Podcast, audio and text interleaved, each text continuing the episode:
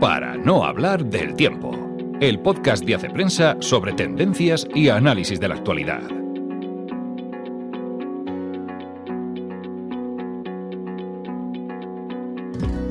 Hola amigos, una semana más nos encontramos en el podcast de Hace Prensa. Hoy es viernes 10 de noviembre, soy Ana Sánchez de la Nieta, he dicho antes la fecha que mi nombre.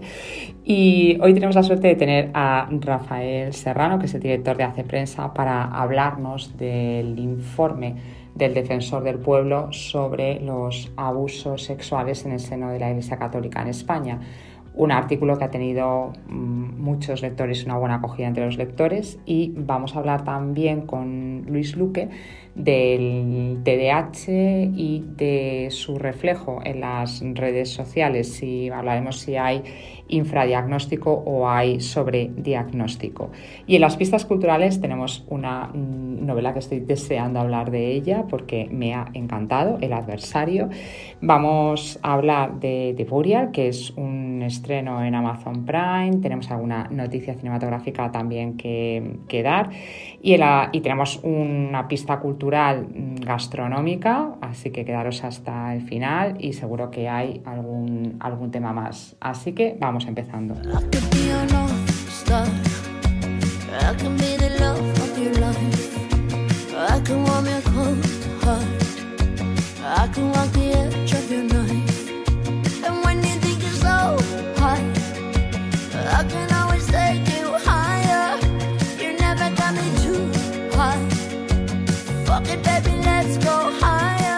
Y tenemos la suerte de tener hoy aquí a Rafael Serrano, nuestro director, que hace, hace unos días se presentaba, presentaba el Defensor del Pueblo, Ángel Gabilondo, un informe sobre, sobre los abusos sexuales, un informe que había encargado el, el, Congreso. Se publicó los resultados de ese informe con muchísimo follón en los medios de comunicación y eh, Rafa Serrano ha estudiado el informe, son 800 páginas, y titula su artículo diciendo que este informe deja cuestiones sin, sin resolver. Ahora, Rafa, cuéntanos un poco cuáles son tus conclusiones de este primer estudio que has hecho del informe. Muy bien, encantado, Ana. En comparación con otros informes que se han publicado en distintos países, como el de Estados Unidos en 2002, el de Australia en 2017 o el de Francia en 2021, este informe del Defensor del Pueblo de España es el más flojo en datos. No quiere decir que no aporte nada, aporta especialmente una encuesta a una muestra representativa de la población española que sirve para hacerse una idea de la dimensión del problema. Lo que no sirve es para eh, sacar un número absoluto total de personas que han, sido víctimas de abusos en la Iglesia Católica, simplemente porque eh, de los, los porcentajes de que haya una encuesta son valiosos, pero tiene un margen de error que si se extrapola a la población total, pues salen unas cifras muy agudas. son muy agudas y, inverosímiles porque el, dentro del margen de error cabe medio punto y más, pues medio, medio, medio punto son más de 40.000 personas de diferencia. Pero la verdad es que la, la, entrevista es, es válida y es interesante y da unos, unos resultados en porcentajes que son verosímiles porque son además parecidos a los que se han en otros países. Un 0,6% de la, de la población que ha sufrido víctimas de abusos en la, en la Iglesia Católica. Aunque el encargo del Congreso al Defensor del Pueblo era investigar los mm, abusos en el, ¿no? en el seno de la Iglesia Católica, también hay datos sobre, sobre otros ámbitos donde se producen estos abusos sexuales, ¿no es verdad? Así es. Como han hecho otros informes oficiales anteriores en otros países, también este el del Defensor del Pueblo intenta poner en contexto los abusos sexuales dentro de la Iglesia Católica en el panorama total de los abusos, los abusos de menores.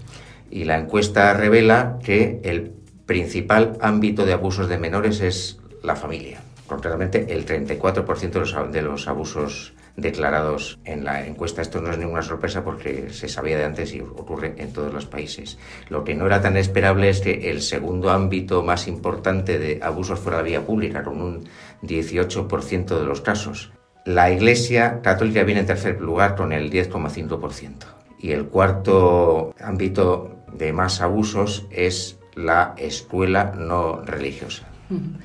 Y el defensor del pueblo, creo que su presentación, ¿no? O sea, porque, claro, estos son es una encuesta que se realiza, creo que hablamos de 50, ¿no? 50 años, o sea, aborda... Pretende abarcar el, el, periodo, el periodo perdón, desde 1950 hasta 2022. O sea, más casi o sea, 70, 70 años. ¿Y del estudio se puede concluir si son más ahora, menos? El defensor del pueblo señala que, por lo menos con respecto a, a los abusos en la Iglesia Católica, hay indicios claros de que han disminuido, porque la, frecuencia con que los encuestados dicen haber sufrido abusos sexuales en el seno de la Iglesia Católica aumenta con la edad. Por tanto, hay más casos antiguos que, que, casos recientes. Pero no se puede precisar más porque la encuesta no lo permite. Mientras no se revisen a fondo los archivos, no se puede saber la cronología de los abusos por, por décadas y, y también por ámbitos. Claro, una, una, cosa es una encuesta y otra cosa sería el tener un registro, unos datos, el poder entrar en los archivos, que en principio eso es lo que se podrá hacer, me imagino, en este informe que queda por presentar, el que ha encargado la propia conferencia episcopal. Sí, los archivos no lo dicen todo porque por eso es necesaria una encuesta, porque no todo está registrado, pero la verdad es que con la consulta exhaustiva de los, de los archivos en Estados Unidos, en Australia, en Francia, se ha averiguado, se ha averiguado mucho eso es lo que falta y que esperemos que, que, ofrezca el informe encargado por la conferencia episcopal. Bueno, pues seguiremos este, este tema, un tema que es dolorosísimo, porque como tú dices, aunque eh, aunque haya otros ámbitos en los que haya eh, más eh, abusos, los abusos son una lacra y en especial una institución como la Iglesia Católica, pues que, lógicamente tiene ese deber ¿no? de, pues, de cuidar, de, de, proteger, por eso también de ahí esa, bueno, esa, esa propia, ese propio trabajo de, de, la Iglesia en la actualidad, que creo que el defensor del pueblo incluso lo señaló, ¿no? al decir, bueno, pues Quizá ha habido otras, eh, otras actitudes menos elogiosas en el pasado, pero ahora mismo sí que parece ¿no? que hay como una decisión de investigar, de sanar, de, curar y de detener un problema. Seguiremos viéndolo y, y estudiando. Muchísimas gracias, Rafa.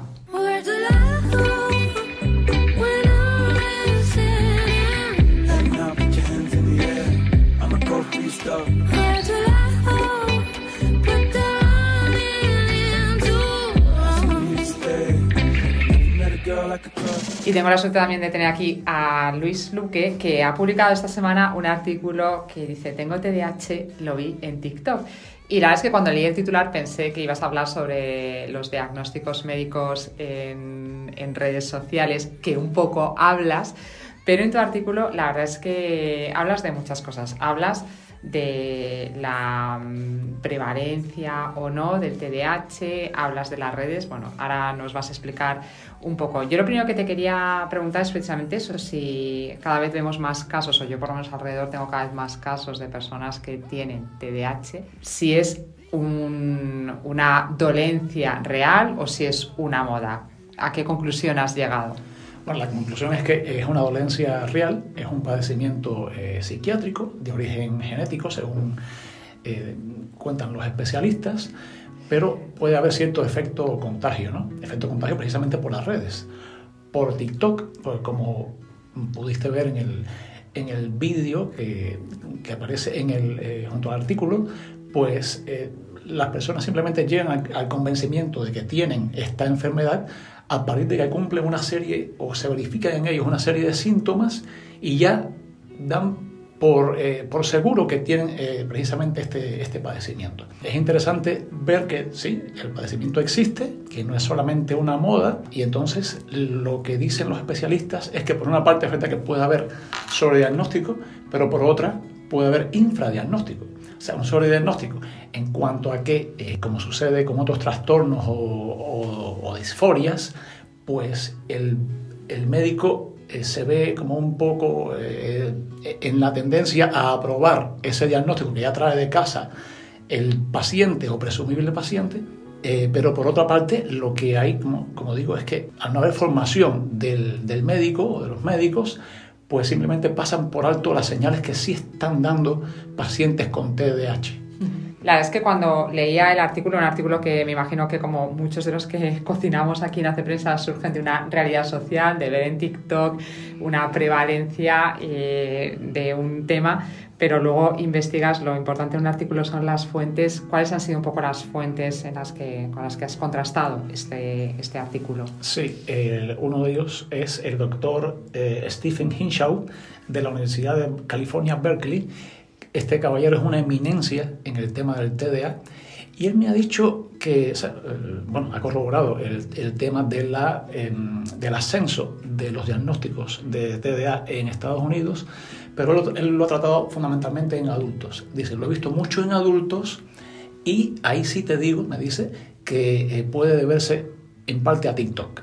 Ah, ahora, aquí en España he entrevistado a dos doctoras, una la doctora, dos psiquiatras, Juncal Seville, y también la doctora eh, Azucena Díez, de la clínica de la Universidad de Navarra. Son personas que han tratado en profundidad esta, este padecimiento, o sea, con pacientes eh, reales, eh, han visto el tema también del autodiagnóstico, un poco también eh, el infradiagnóstico, de hecho, mm, la doctora Díez me habla sobre todo del infradiagnóstico a partir de la falta de preparación de psiquiatras y psicólogos. Y un dato muy positivo es que hablas de un porcentaje importante de personas que, que después de ser diagnosticadas con un TDAH pueden superar esta, este trastorno. Sí, varias fuentes eh, hablan de un 30% de remisión del, trastorno una vez pasada la, adolescencia, la niñez, la adolescencia. Eh, también la doctora Díez me, recuerda esta, esta, cifra y habla de un acompañamiento eh, desde el punto de vista médico y también psicológico. ¿no? Desde el punto de vista médico habla de, por ejemplo, el metilfenidato, que ah, dice que hay adultos que, bueno, aunque no se han curado, pues pueden mantener a raya el trastorno ya una vez, o sea, transitados ¿no? a, la, a la adultez, ¿no? Bueno, yo animo a que, a que leáis el artículo porque digo, yo he aprendido muchas cosas del TDAH que no, eh, que no sabía, ese, ese trastorno que además no solamente es esa falta de atención, impulsividad, eh, todo lo que se está moviendo en redes, que ahí la verdad es que das bastantes datos y ya digo, sobre todo esas eh, fuentes que hablan en, en, positivo, no solamente de la, por una parte la necesidad de formarse bien los médicos y quizá en seguir investigando y, también pues ese acertado diagnóstico que puede permitir llevar una vida ¿no? totalmente, normal. Muchísimas gracias Luis.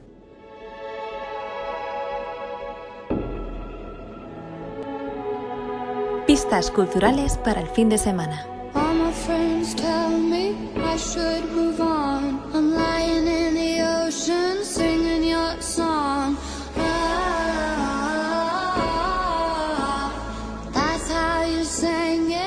Y os decía que tenía muchísimas ganas de hablaros de esta, de esta novela, porque lo que a mí me ocurre en las pistas culturales de libros, como aquí lo cuento casi todo, es que hablo de los libros que me quiero leer, pero no siempre de los que me he leído. Las películas sí que las he visto, los libros no todos. Pero el otro día me crucé en un pasillo de Hace Prensa y en un, como si tuviéramos muchos pasillos. En el pasillo de Hace Prensa me crucé con Adolfo Torrecilla y le dije, mm, me tienes que dejar un libro de Manuel Carrier y me dijo, te tienes que leer el adversario. No me había leído el adversario, le hice caso y la verdad es que hay que hacer caso a Adolfo Torrecilla cuando recomienda libros, porque ha sido una lectura que me ha tenido absolutamente atrapada tres días. Cuenta la historia, es una historia real de un hombre que acabó con su familia, pero sobre todo lo que es interesante es todo ese proceso de mentira. Es un hombre que, mintió sobre todo, a su familia, mintió sobre su carrera profesional, sobre su trabajo, sobre sus relaciones,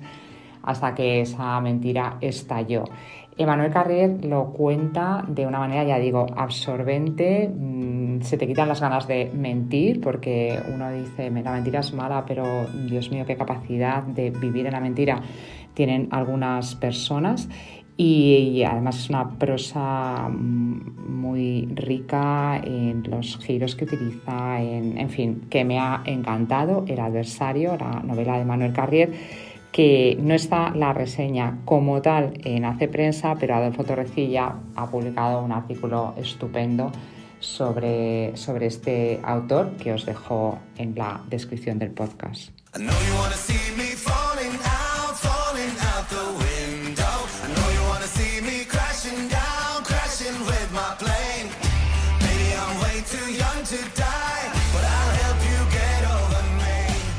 Y aunque hay estrenos en salas, que los tenéis en la web de Hace Prensa, hablamos esta semana del maestro que prometió el mar y de La Singla, que es un documental sobre flamenco. Para este podcast he seleccionado un estreno en plataformas, ya que la semana pasada no hablamos de ningún estreno en plataformas, y es The Burial, que es una película que podéis ver en Amazon Prime. Es un thriller jurídico interpretado por Jamie Foxx y Tommy Lee Jones. La verdad es que el tener a estos dos grandes actores como protagonistas le da mucho valor a una película que en el fondo cuenta la clásica historia de David contra Goliat en forma de empresas funerarias, una pequeña empresa familiar y una gran multinacional. Es una película, ya digo, muy bien interpretada, bien escrita, tiene ritmo, es un estreno perfecto para este fin de semana.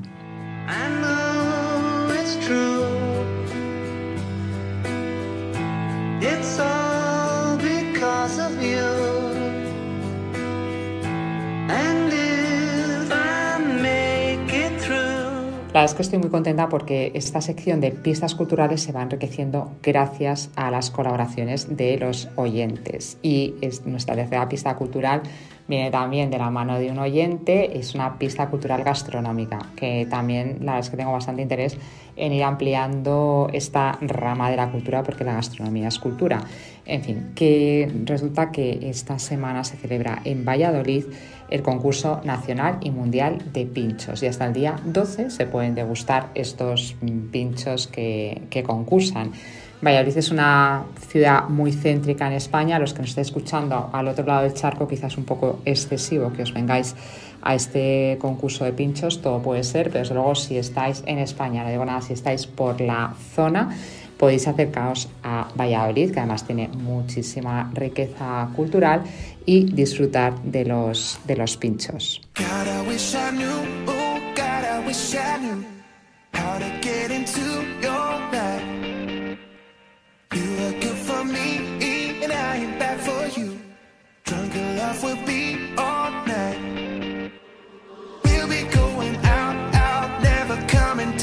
Que por cierto se me olvidado decirlo, pero voy a dejar un enlace también en la descripción del podcast eh, para que sepáis en qué restaurantes podéis mm, disfrutar de estos pinchos, que no es en todos, pero sí que es en muchos. Creo que hay hasta 40 sitios donde se pueden degustar los pinchos. Y terminamos ya, pero con dos novedades que quiero que pongáis bastante atención porque son dos novedades que nos hacen mucha ilusión ofreceros. En primer lugar, hemos lanzado una, una nueva newsletter que nos estabais pidiendo, una newsletter semanal sobre cine. Vais a tener todos los viernes en vuestro correo electrónico, si os suscribís, que es una suscripción gratuita, los estrenos de películas y series. Y así lo tenéis todo, no tenéis que buscar en la, en la web, aunque está muy bien también buscar en la web, pero os puede llegar a vuestro correo. Os metéis en la web, os suscribís y todos los viernes tendréis los estrenos. Y en segundo lugar, eh, tenemos ya, por fin, llevamos semanas haciendo pruebas.